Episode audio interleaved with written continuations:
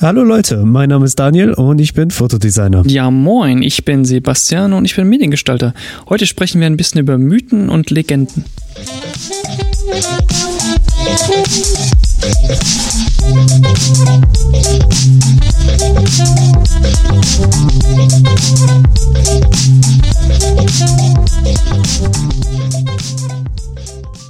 Hast du eigentlich mal von dem Mythos gehört, dass man im Webspace nur mit 72 dpi arbeiten sollte? Ja, yeah, was ist, was, was, ist das für eine Regel? Ich, ich verstehe das nicht so wirklich. Eigentlich ist es überhaupt keine Regel. Es ist mehr so eine, ja, was würde ich schon sagen, eine Vorgabe, an die sich die Leute, warum auch immer, einfach halten. Ähm, weil viele auch denken, beziehungsweise selbst ich habe auch ähm, gedacht, dass das tatsächlich einfach der Standard ist, weil ich nie wirklich drüber nachgedacht habe oder nie es, es nie angezweifelt habe, weil selbst wenn du ja bei den, bei den, bei den gängigen Programmen aktuell ein Dokument neu anlegst, das für mhm. Web generiert wird, ich sage jetzt mal zum Beispiel Photoshop, und du legst ein neues Dokument an und gibst als Ausgangsmedium, gibst du zum Beispiel Web an oder TV, ähm, dann kriegst du das Ganze immer mit 72 dpi direkt angelegt. Ja, Warum stimmt. ist das eigentlich so? Warum? Vielleicht hängt das noch mit der Auflösung von vor 10, 15 Jahren zusammen. Ich meine. Nicht nur vor 15 Jahren, ja. das ist sogar noch ein bisschen weiter zurück.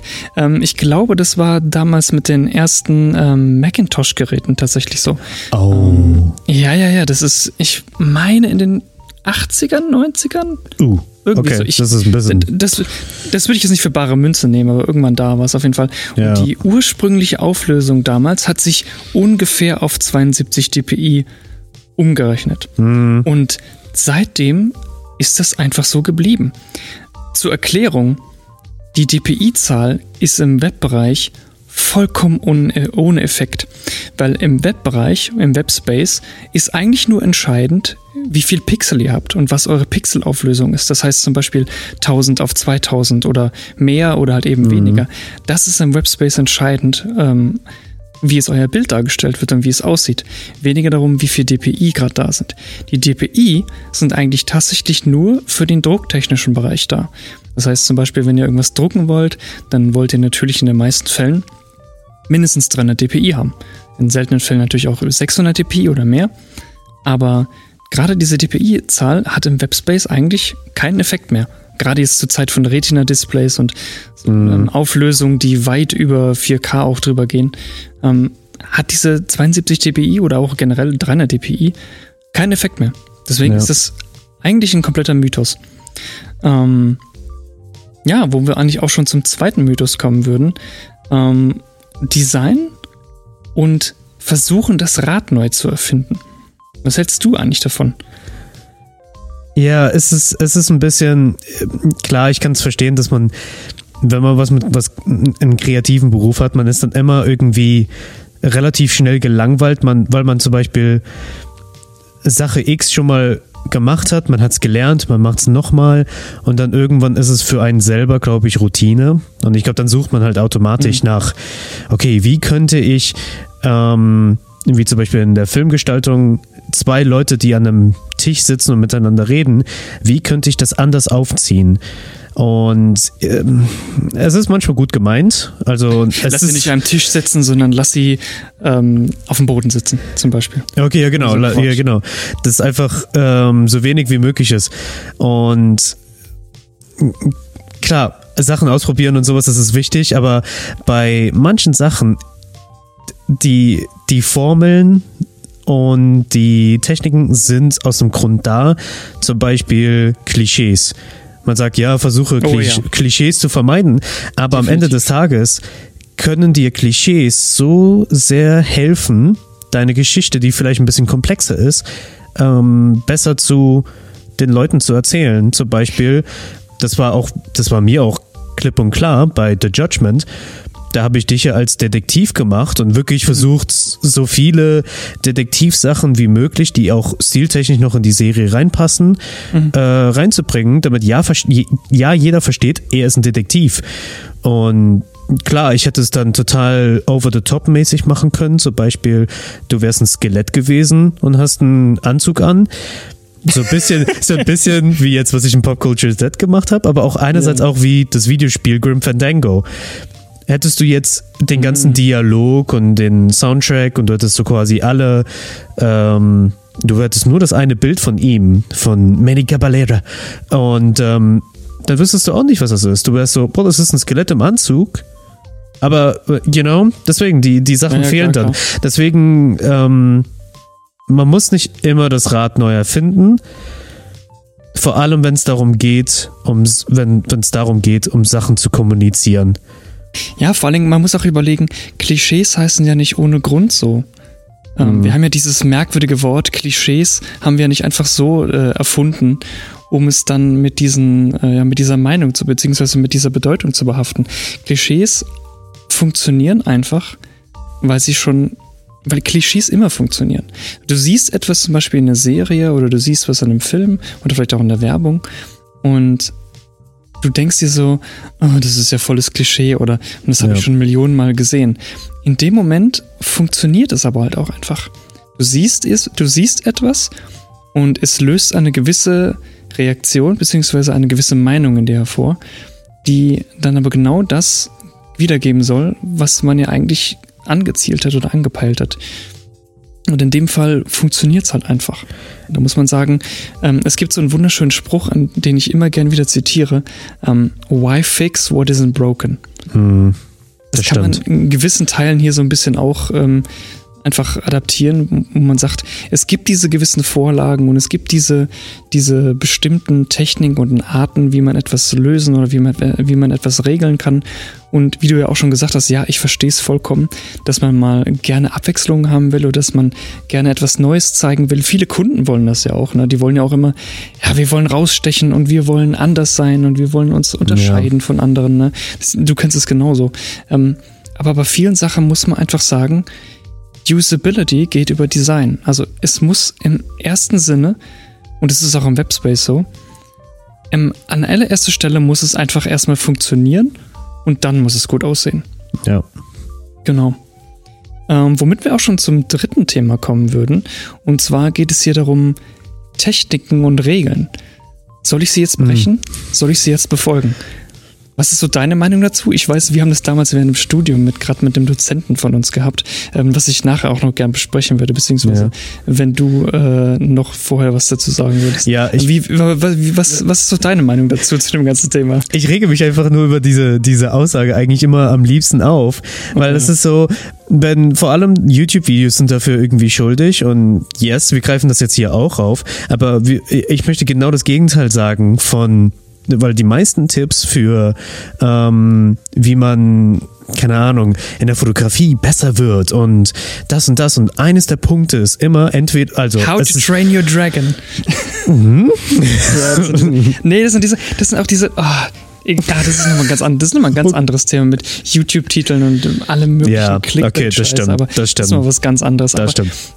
Ja. In diesen Videos aber tendenziell hast du immer äh, die Drittelregel. Das ist, vielleicht wollen wir eine, eine Episode dafür machen, aber das ist auch mhm. auf jeden Fall, die Drittelregel ist auch sehr, sehr gehasst. Aber ich glaube, noch größer bei mir ist halt einfach dieses Break the Rules. Ähm, breche die und die Regel, breche also irgendwie missachte diese Regel oder missachte Regeln. Mhm. Ich hasse diese, ich hasse diese Aussage. Like, weil ich stelle mir dann, ich stelle mir dann immer so vor, weißt du, du hast so dieses Was wundervoll. Ist das wieder, die Hassepisode? Ja, es ist wieder die Hassepisode eigentlich, ne? Ja, aber ich meine, ähm, weil ich sehe das, äh, klar, ich, die, vielleicht sollte man dieses Break the Rules umformulieren in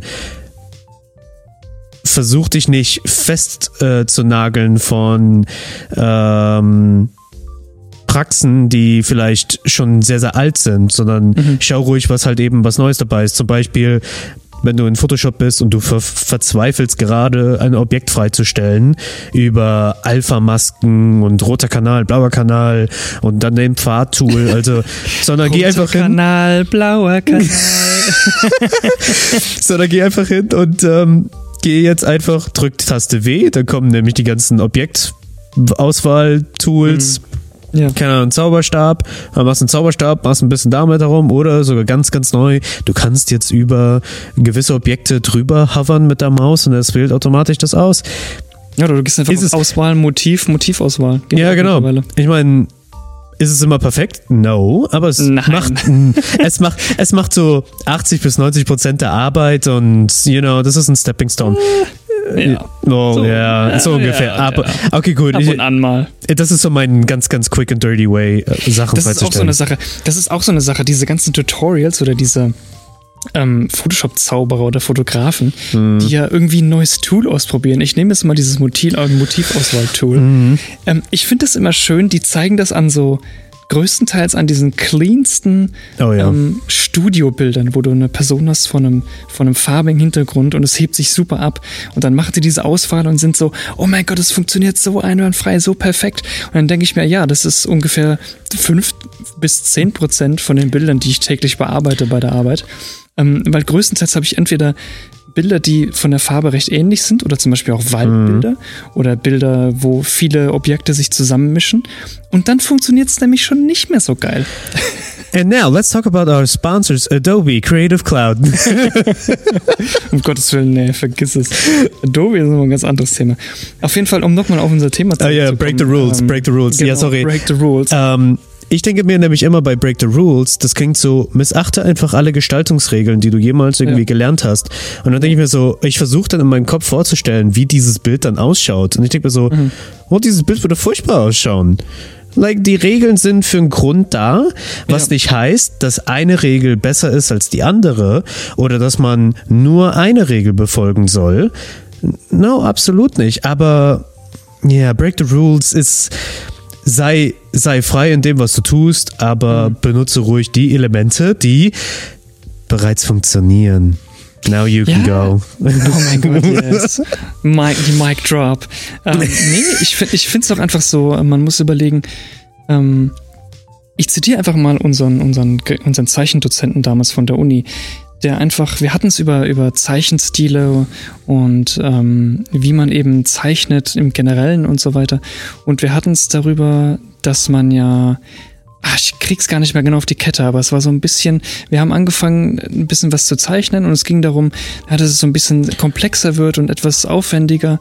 Und dann ähm, haben wir halt angefangen, so eine, so eine Szenerie zu zeichnen, beziehungsweise ein Storyboard, meine ich, war es damals. Ähm, Mhm. Du erinnerst dich vielleicht noch, ja. Ja. Und dann, dann und ähm, dann ging es halt los und jeder hat so, so ein bisschen natürlich seinen eigenen Stil entwickelt und ähm, bei einer Schülerin beziehungsweise einer Mitschülerin war dann der, der Lehrer dann da und hat gesagt, ja, das, das passt perspektivisch nicht und das funktioniert hier und da aus diesen, diesen Gründen einfach nicht so ganz gut, so wie du es gezeichnet hast. Ähm, und dann hat, kam die, die Antwort halt einfach, ja, aber das ist ja mein Stil, ich zeichne so. Und die Frage, die dann unser Zeichendozent gestellt hat, und ich fand das eigentlich ziemlich super, ähm, ja, ist das dein Stil oder kannst du es einfach nur nicht anders? Uh, burn. Burn! ähm, ich, ich stimme damit wirklich, also ich habe lange darüber nachgedacht damals und ich war so, ja, nee, eigentlich kann ich nicht so mit einstimmen, weil ähm, natürlich jeder hat so seinen Stil und jeder zeichnet, wie, er, wie er zeichnet, ne? Aber eigentlich, wenn man so drüber nachdenkt, ist es schon richtig, weil lerne erstmal dein Handwerk zu können, lerne erstmal, wie die allgemeinen Regeln sind, oder die allgemeinen Regeln, die aufgestellt worden sind. Ähm, das machst du eigentlich in fast jedem Handwerk. Wenn du eine Schreinerausbildung machst, dann lernst du auch erstmal, wie es richtig geht, wie es gescheit funktioniert. Und wenn du dann dein Handwerk, wenn du dann dein Handwerk kannst, beziehungsweise ich gehe jetzt mal vom Zeichnen aus, du lernst erstmal, wie man richtig zeichnet, wie man Formen zeichnet, wie man Gesichter zeichnet, Posen etc. Du zeichnest erstmal viel nach, das heißt, du siehst etwas, du zeichnest es nach, kopierst es und wenn du das beherrschst, wenn du das einwandfrei kannst aus dem FF, dann kannst du anfangen, Regeln zu brechen, zu biegen und sie umzuändern, sodass sie für dich halt eben auch passen.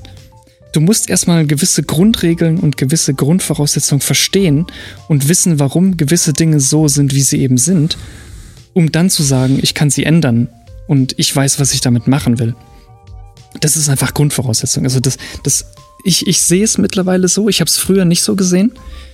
Ähm, aber ich finde einfach, es ist elementar wichtig, dass du erstmal dein Handwerk und das, was du machst, verstehst und weißt auch, warum du es aus gewissen Gründen so machst. Mhm. Und dann kannst du damit anfangen, es zu hinterfragen und zu sagen, ich mache es jetzt aber anders aus den und den Gründen. Ähm, was da natürlich auch dann passiert, du denkst viel mehr drüber nach, warum du etwas überhaupt gerade machst und wie du es abändern kannst, um einen gewissen Effekt zu erzeugen. Das bringt einfach mal eine ganz andere kreative Ebene rein, die viel bringt, also die wirklich, wirklich viel bringt. Deswegen kann ich von mir aus nur sagen, lernt erstmal, wie es richtig funktioniert, hört auf andere, lernt erstmal alle möglichen Regeln und alle möglichen Sachen, bis du sie tot in- und auswendig kannst. Und dann kannst du anfangen, dir zu überlegen, okay, wie kann ich etwas machen, was vielleicht einige Regeln bricht oder was so ein bisschen ausbricht aus der und der Sache, dass es aber auch funktioniert. Weil da fängt, da kommt man schnell in so eine, so eine gewisse, in so einen gewissen Abhang runter, wo man dann sagt, okay, ich will jetzt aber diese Regel brechen, ich will jetzt aber hier da ein bisschen rauskommen und dann funktioniert aber deine Message nicht mehr weil du einfach zu abstrakt wirst, wo wir wieder eine andere Episode ähm, ansprechen, die wir ja schon mal gemacht haben. Naja. Ein bisschen Selbstwerbung zu machen. naja. Ja, nee, also ich, ich bin da einfach der Meinung, lern erstmal dein Handwerk kennen und dann kannst du ja. dir über den Rest zu Gedanken machen. Ja, auf jeden Fall. Dann kannst du, wenn du willst, die Regeln brechen und sowas. Aber ich finde, man, man hat so diesen rebellischen, also ich hatte das so, wo, wenn man diese Regeln lernt, mhm. und das ist so ein bisschen wie, wenn, you wenn man can't als, tell me what to do. Genau, weißt du? You yeah, can't fuck you. you. Ja, ich zeig dir, wie das. Ich, ich zeig, oh, ich kann die Regel brechen und ich zeig dir, wie yeah. das dann trotzdem gut ausschaut. Und dann Jahre vergehen und was auch immer und du gestaltest Bilder und du bist so. Ja, die waren ja so lange, so lange schon recht. Das war, war eigentlich schon okay so. Es funktioniert ja. so, wie es ist. Wie zum Beispiel, daran erinnere ich mich lustigerweise, es hat auch was mit der Drittelregel zu tun. Da war ein ähm, 16 zu 9 Bild quer und der Fotograf, es war erstes, zweites Semester, ich würde sogar eher sagen erstes Semester, mhm. ist hingegangen und hat etwas in dem Bild so platziert, dass es ich weiß nicht mehr, es war ein Produktbild, es war, äh, sagen wir mal, ein Glas oder sowas, ein Champagnerglas, Champagnerflasche und das die Flasche war nicht auf der Drittel, sie war auch nicht goldener Schnitt, sondern sie war so quasi neben der Drittelregel bis hin zum Rand des Bildes positioniert. Ja, ja so quasi, ich, ich, ich höre noch den Gedanken, weil ich nämlich davor auch ab und an so den Gedanken hatte, uh, das wäre bestimmt cool, so diesen extremen negativen Raum zu ja, haben. Ja, ja, ja, ja but it doesn't. It, es, ja, it looks like einfach, lass ja. es. It looks like shit. Wenn du es einfach auf die Drittelregel positionierst, was auch immer du da haben willst, also wenn du unbedingt darauf scharf bist, es auf die Drittelregel zu setzen, einfach weil es dir wichtig ist oder fast schon realistischer, weil das wird Teil von einem Cover in einem Magazin auf der Webseite, das Header-Motiv und links braucht halt eben der Platz für den Text und mhm. platziere es einfach auf die Drittelstelle oder goldener Schnitt nirgendwo anders. Mach es nicht so ein irgendwie so nah wie möglich am Rand, aber nicht angeschnitten Ding. Ja, ja. No, no, lass es einfach. Mach die dritte Regel. Deswegen gibt es diese ja. Regeln. Ja, ganz genau. Ich, gerade auch bei der Drittelregel ist es ja auch ganz interessant. Ähm, wenn man zum Beispiel wenn ich jetzt überlege, Drittelregel und jetzt, wie du sagst, zum Beispiel ein Foto macht, wo dann ein riesengroßer Raum da ist, mhm. ähm, ich nenne ich nenn jetzt mal Fargo, die, die erste Staffel der Serie. Mhm. Ähm, ja, ja. Da ist es nämlich auch häufiger mal gemacht worden, dass ein Raum viel größer genutzt wurde als in der, wo Objekte zum Beispiel extrem weit an den Rand gedrängt worden sind. Mhm. Ähm, es gibt aber verschiedene Gründe, warum sowas gemacht wird. Ähm, wenn man zum Beispiel gewisse Objekte einfach vom Raum beziehungsweise vom Platz fast schon ähm, aller Platzangst so ein bisschen in sich selbst verschlucken lassen will. Ja. Das heißt, wenn man zeigen, entweder große Leere zeigen will und das damit nochmal zu verstärken, oder einfach etwas so erdrückend klein wirken zu lassen, dass es sich schon fast ja, dass es durch die Umgebung einfach schon fast erdrückt wird. Aber da können wir nochmal über, in einer anderen Episode ja. drüber reden, weil ich glaube, das füllt nochmal eine komplett eigene Episode. Ja. Kommen wir lieber zu Gear and how to not use it, beziehungsweise ähm, Gear doesn't ja, matter, genau. Gear not how to use it. Aber das passt eigentlich schon. It, das passt schon ganz gut. Also, das ist so, äh, ich glaube, das allererste Mal, wo ich das gehört hatte, war über den Fotografen Chase Jarvis. Mittlerweile weniger Fotograf als mehr Business Entrepreneur und Motivational Photographer, Speaker, Teacher. Oh ich weiß es nicht, keine Ahnung. Aber auf jeden Fall, ja, irgendwas in der Richtung. Und er hatte, glaube ich, das Buch gemacht in der Richtung von, don't quote me on this, äh, die beste Kamera, die du dabei hast. Nee, die beste Kamera, die du hast, ist die, die du ist die, die du dabei hast. Heißt in den meisten Fällen dein Handy. And let's face it, that's das ist nett für so Erinnerungen und sowas. Ich bin darüber sehr, sehr dankbar. Für mich ist die Smartphone, genau, endlich, I can say that out to the public. Echo. Ähm, die Smartphone ist die neue Polaroid-Kamera. Like, finde ich, so für so einfach den Schnappschuss festhalten. Snapshot, ja. ja, irgendwie, weil die Qualität war auch von der Polaroid noch nie so gut im Vergleich zu einem 35mm Film. Mhm. Den du eher mitgenommen hast für Urlaubreisen und sowas damals. Ähm, nee, aber wegen dem Thema Gear doesn't matter. Vor allem, ich rede mal jetzt weniger von Kameras, weil ich meine, ähm, ja, Team Fuji, Team Sony, Team Pentax, No. Niemand sagt Team Pentax. Niemand sagt das. Ähm, like, äh, ab einem gewissen Level ist man so, ja, gib mir eine Kamera, ich werde daran irgendwann schon finden, wie man die Blende und Verschlusszeit und alles einstellt. Mhm. Ähm, Like, das ist dann irgendwann echt irrelevant. Man findet halt irgend, man kauft dir eine Kamera, weil sie preis-leistungsmäßig in das Budget reinpasst und die Anforderungen erfüllt, die man möchte. Ja, so ein bisschen Präferenz auch, was einem für einen auch selbst gut passt. Genau. Ich komme zum Beispiel mit diesem Modell ganz gut klar, weil es halt eben die und die Sache erfüllt und ja, sowas. Die, der Formfaktor von der Kamera, etc., etc. Genau. und sowas. Und genau da ist auch, auch der Punkt. Könnte man keine Ahnung, ein Produktbild oder ein Porträtbild, was auch immer es ist, könnte man das auch mit einer anderen Kamera machen? Ja. Könnte ich es mit einem Smartphone machen? Ja, bestimmt. Das Problem ist, die Umwege, die man machen muss mit einer, sagen wir mal, einer Micro Four Thirds Kamera im Vergleich zu einer äh, A7R4 mit 61 Megapixeln ist, yes. wenn du die gleiche Megapixel und Auflösung erreichen willst, du musst dann theoretisch ein, äh, ein Panorama-Stitching bei dem Produktbild machen, damit du auf die Megapixel kommst oder sowas. Mhm. Like, du hast halt mehr Hürden, die du umgehen musst, um zu dem Bild äh, zu kommen, das du haben willst. Auch nehmen wir mal die ganzen technischen Aspekte raus. Nehmen wir mal, du bist im Studio und du hast eben ähm, eine Weinflasche zu fotografieren. Oh Gott, und du musst äh, ja. und du musst halt keine Ahnung, du musst eine Leinwand hinten eine Leinwand hinten aufbauen, um das von hinten durchblitzen äh, zu lassen von der Lampe. Du musst die Flasche so positionieren, dass sie ein bisschen schräg ist und und und und und und. Finde mal die ganzen Utensilien, damit das möglich ist. Also ich deswegen denke ich immer auch bei Gear doesn't matter. Ich denke an das Lichtequipment. Ich denke an das an so banale Sachen wie das Stativ, like mhm. Galgenstativ. The shit. Wenn du, wenn du noch nie ein Galgenstativ hattest und du, dann hast du aber ein Szenario, wo du dir denkst, hm, verdammt, jetzt, könnt, jetzt wäre eigentlich ein Stativ ganz gut, das irgendwie auf dem Boden so platziert ist, hochgeht, 90 Grad Winkel, rüber ins Set macht und dann die Lampe direkt darunter strahlt.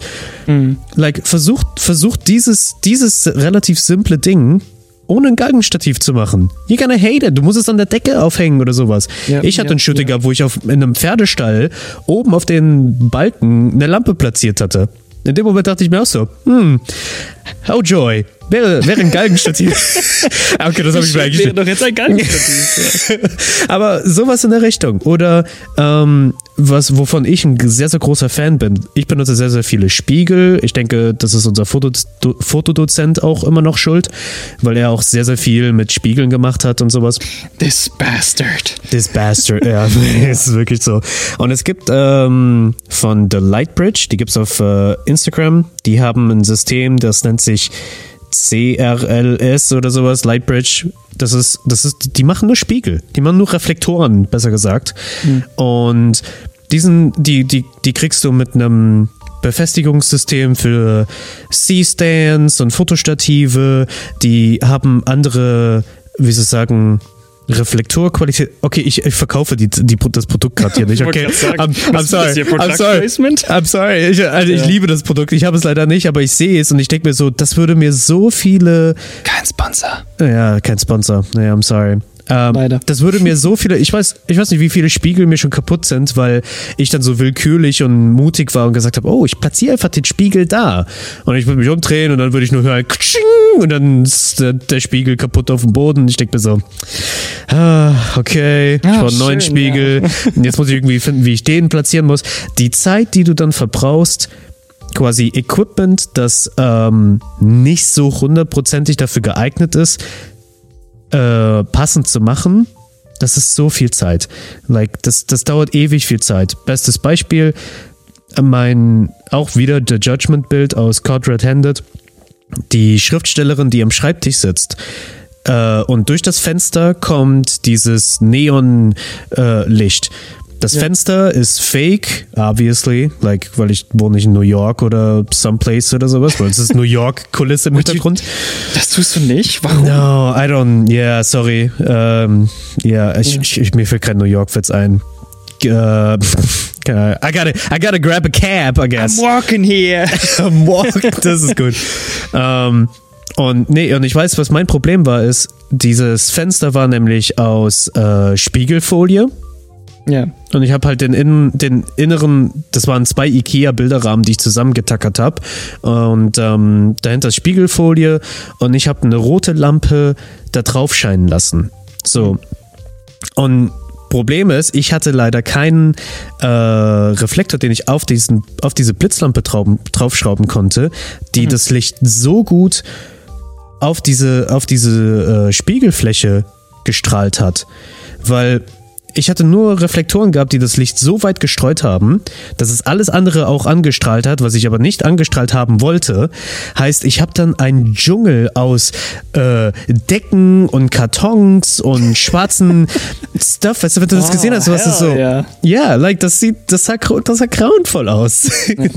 aber es hat den Job erledigt. Das war in dem Moment das Wichtigste. Und das ist eigentlich an jedem Fotoset immer noch das Wichtigste. Deswegen gibt es auch die Instagram-Seite Shitty Rigs.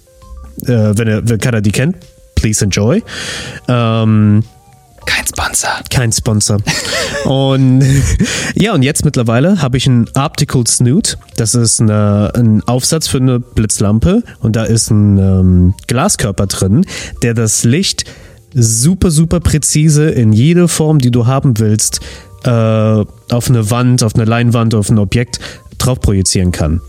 Oh. Und like, ich könnte dieses Lichtsetup von diesem Bild. Fängst du hier gerade an, einfach für unsere Zuschauer, für unsere Zuhörer hier absolut zu flexen?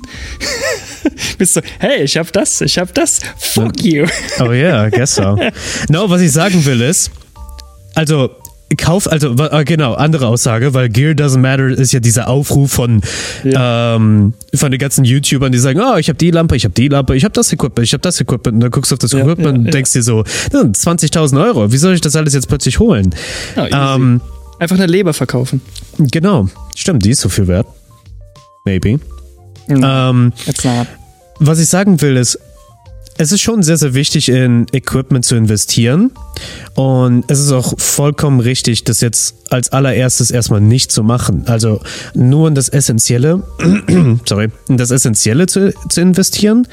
Und wenn man öfters ein Szenario beim Lichtsetzen zum Beispiel hat, wo man sich so denkt, oder beim das, das Stativ, das ultra schwer ist und man schleppt es, äh, keine Ahnung, man, man, man klettert Berge hoch und so, also man denkt sich so, mhm you know, mein Job wäre so viel einfacher und gemütlicher oder es würde mir bei der Arbeit das und das äh, wirklich vereinfachen, dann ist das wirklich eine you Quality of Life Improvement. Ja. Genau, also wirklich in dem Fall, erst wenn du wirklich, du siehst, du, du stößt immer und immer wieder auf dieses Szenario, dann ist es wirklich Zeit zu sagen, okay, Du holst was Gescheites. Du holst was Gescheites, damit dein Job einfacher, weil die Zeit, die du dir für diese, keine Ahnung, eine Stunde Set umbauen, damit das Licht so und so gut fällt, ja. dass du in zwei Minuten mit so einem, mit einem, mit einem Equipment hinkriegen würdest. Das, mhm. das ist dann irgendwann, merkt man so, okay, Equipment does matter. Ja, das stimmt. Ja, das war nicht ein schöner Abschluss und ich würde auch nochmal sagen, ähm, wer billig kauft, kauft zweimal. Oh ja, das ist sehr gut.